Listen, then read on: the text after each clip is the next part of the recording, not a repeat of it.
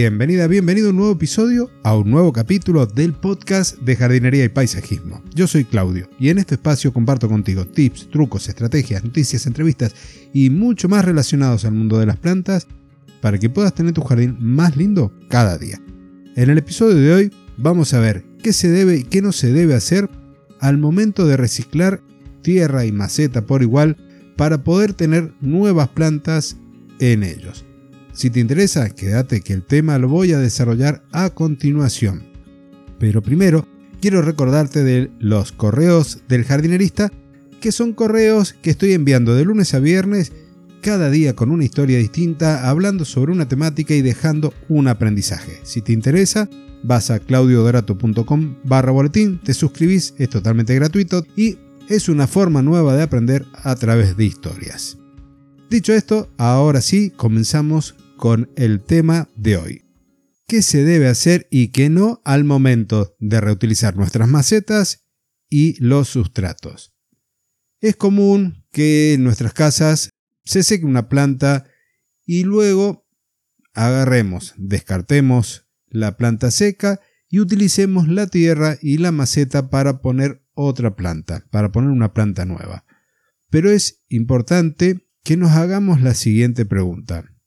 ¿La planta se murió por un problema de nuestro cuidado, porque la dejamos en un lugar que no era el que correspondía, o se enfermó?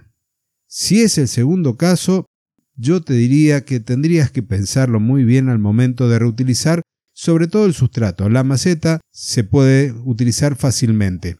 ¿Qué precaución vas a tener que tener? De lavarla, limpiarla bien, pasarle posiblemente un cepillo de alambre o uno con cerdas duras para eliminar todos los restos que queden en su interior y, como una práctica recomendada, lavarla con una solución de agua y lavandina o de agua y lejía, no sé cómo lo llaman en donde vivís vos, al 10% y de esa forma vas a asegurarte de no estar transmitiendo enfermedades de la planta que se fue a la que llega. Y ahora, si estamos pensando en el sustrato, aquí hay varias cosas a tener en cuenta. La primera va a ir enfocada a la planta que retiramos. Si esa planta se murió por un estrés hídrico, porque era una planta para estar a media sombra y la pusimos a pleno rayo del sol y se secó, no estaríamos teniendo mayores inconvenientes. Pero si se murió porque le agarraron hongos a las raíces y se pudrieron, como podría haber sido una botritis, si le agarró oidio, si mm, tuvo algún otro tipo de plaga que la afectó, entonces ya te diría que fuéramos pensando tal vez en descartar el suelo. Hay opciones, hay muchas opciones para trabajarlo. Podrías esterilizarlos yo no soy muy partidario, pero si no tenés otro recurso, la tierra la podrías llegar a esterilizar. Formas hay muchas. Y la esterilización podría partir desde colocarlas en una bolsa de color negro y al rayo del sol durante varios días que levante mucho la temperatura y así vamos a eliminar toda vida que esté allá adentro. El hecho de eliminar toda vida es que también estamos eliminando a los microorganismos que son benéficos para nuestras plantas. La otra es esterilizarlas con agua hirviendo. Otra opción es esterilizarlas en un horno de microondas, colocando el sustrato allí. Y si no, colocar la tierra en una bandeja y mandarla al horno de la cocina y cocinar, te diría entre comillas, la tierra para eliminar todo vestigio de plagas, esporas de hongos y demás. No soy muy partidario de este tipo de prácticas, pero si no tenés otra opción, sabe que podés recurrir a ellas. Ahora, si la planta no ha estado enferma, podrías ya utilizarlo sin ningún tipo de inconveniente. Tanto el sustrato en sí como también aquellas piedritas que utilizas para asegurarte el drenaje. Si la planta estuvo enferma, estas piedritas que usas para que no se tapen los orificios de drenaje de la maceta las podrías limpiar y esterilizar con esta dilución de agua y lejía o de agua y lavandina. También podrías llegar a emplear una solución de peróxido de hidrógeno al 3%, pero aquí tendrías que dejarla sumergida unas 24 horas. Proceso lento que a lo mejor no te interesa llevar a cabo. Ahora, volviendo al sustrato.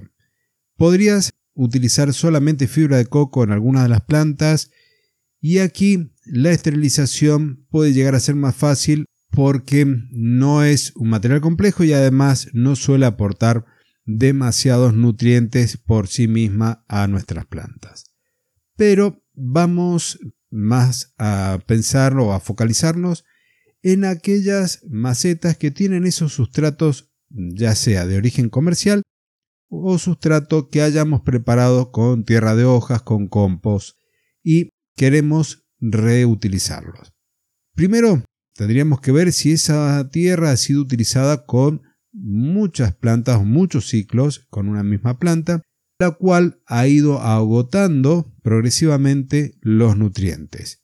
De ser así, entonces no utilizarás esta mezcla al 100% para las nuevas plantas. Utilizarás un porcentaje de ella y complementarás con material nuevo, con sustrato nuevo, aportando más materia orgánica, revisando que el pH de esta mezcla no esté ni por debajo del 7, que sea un suelo ácido, ni un suelo alcalino, salvo que cultivemos plantas acidófilas o basófilas, entonces lo que nos vamos a asegurar es mantener la calidad de esa tierra, incorporándole nueva materia orgánica, verificando que si la revisamos así a simple ojo, la vamos desgranando, no nos encontremos con raíces muy gruesas de la planta que hemos retirado. Las raíces finas las podemos dejar sin ningún inconveniente, salvo que hayan estado enfermas las plantas, pero las podemos dejar porque eso va a terminar formando parte de este nuevo ecosistema, suelo y la raíz de las plantas. Hay que recordar que las plantas van a estar en una estrecha relación con los microorganismos del suelo y esos microorganismos con las raíces y las plantas es como un ida y vuelta, una relación simbiótica en donde las plantas van a permitir la vida de los microorganismos por un lado, entregándole algunas cosas, los microorganismos van a ir dejando en disponibilidad los nutrientes del suelo para que la planta los tome y entonces ese ecosistema a nivel de raíces es lo que tenemos que cuidar. Entonces, te lo recuerdo, si no tenés otra opción que esterilizar el suelo, ya sea en el horno, en el microondas o poniéndolo en una bolsa negra al rayo del sol, luego a ese sustrato asegúrate de incorporarle materia orgánica, asegurarte de incorporarle sustancias húmicas, y fúlvicas que van a darle esa carga microbiana tan importante en el suelo para que la planta pueda crecer bien. ¿Cómo lo haces? Puedes agregarle, por ejemplo, humus de lombriz o alguno de los preparados que te venden en los mercados del tipo orgánico y biológico pensados en los microorganismos del suelo. Y para completar con este reacondicionamiento del sustrato, podrías agregarle perlita y vermiculita, que son materiales inertes, no se van a degradar fácilmente, que te van a ayudar a que el suelo no se compacte, que tenga una mejor aireación y aumentar también la retención de agua. Y para aumentar la retención de agua, que es importantísimo en una maceta, también tenés el agregado de turba o de fibra de coco, que además van a estar haciendo ese aporte de materia orgánica. Siempre es importante entonces que el suelo quede suelto, esponjoso, que te permita retener los nutrientes y la humedad y albergar también la vida microbiana que te estaba diciendo hace un ratito. Podrías eventualmente agregar abonos del tipo orgánico y si lo consideras este, como indispensable recurrir a alguno de síntesis química. Pero yo me quedo con los orgánicos, con la materia orgánica, con el humus de lombriz, porque vas a mantener la calidad del suelo.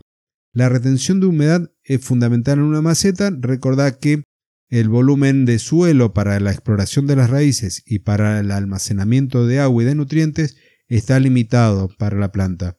Entonces, esto es algo que vas a tener que tener presente. Posiblemente vayas haciendo cambios de macetas con las plantas, aumentando el tamaño ciclo a ciclo vegetativo.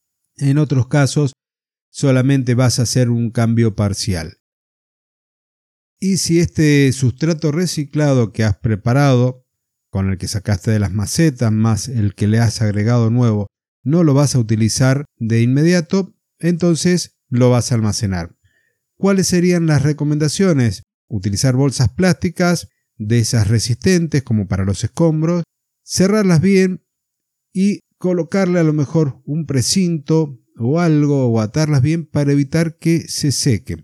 Un suelo que tiene alto contenido de materia orgánica y se seca, pierde toda su humedad, cuesta más después hidratarlo. Entonces, lo ideal es agarrar, guardar el sustrato con cierta humedad y atarlas y dejarlas bien selladas. En algún caso, si se te pasó la, la, humedad, podrás hacerle pequeñas perforaciones como para que el suelo también respire. Luego lo guardas en un lugar seco, fresco y que no le dé el sol. Si no, toda la vida microbiana que has incorporado la estarás perdiendo. Y hasta aquí el episodio de hoy. Espero que te haya gustado, que te haya sido útil. Cualquier cosa, cualquier consulta me la dejas en los comentarios que en alguna de las plataformas se pueden dejar. Y te agradezco entonces la valoración positiva, el comentario amable que compartas este episodio para que más amantes de las plantas y de la jardinería puedan tener su jardín más lindo cada día. Nos encontramos la semana que viene. Ha sido un gusto compartir una nueva semana contigo. Hasta entonces y muchísimas gracias.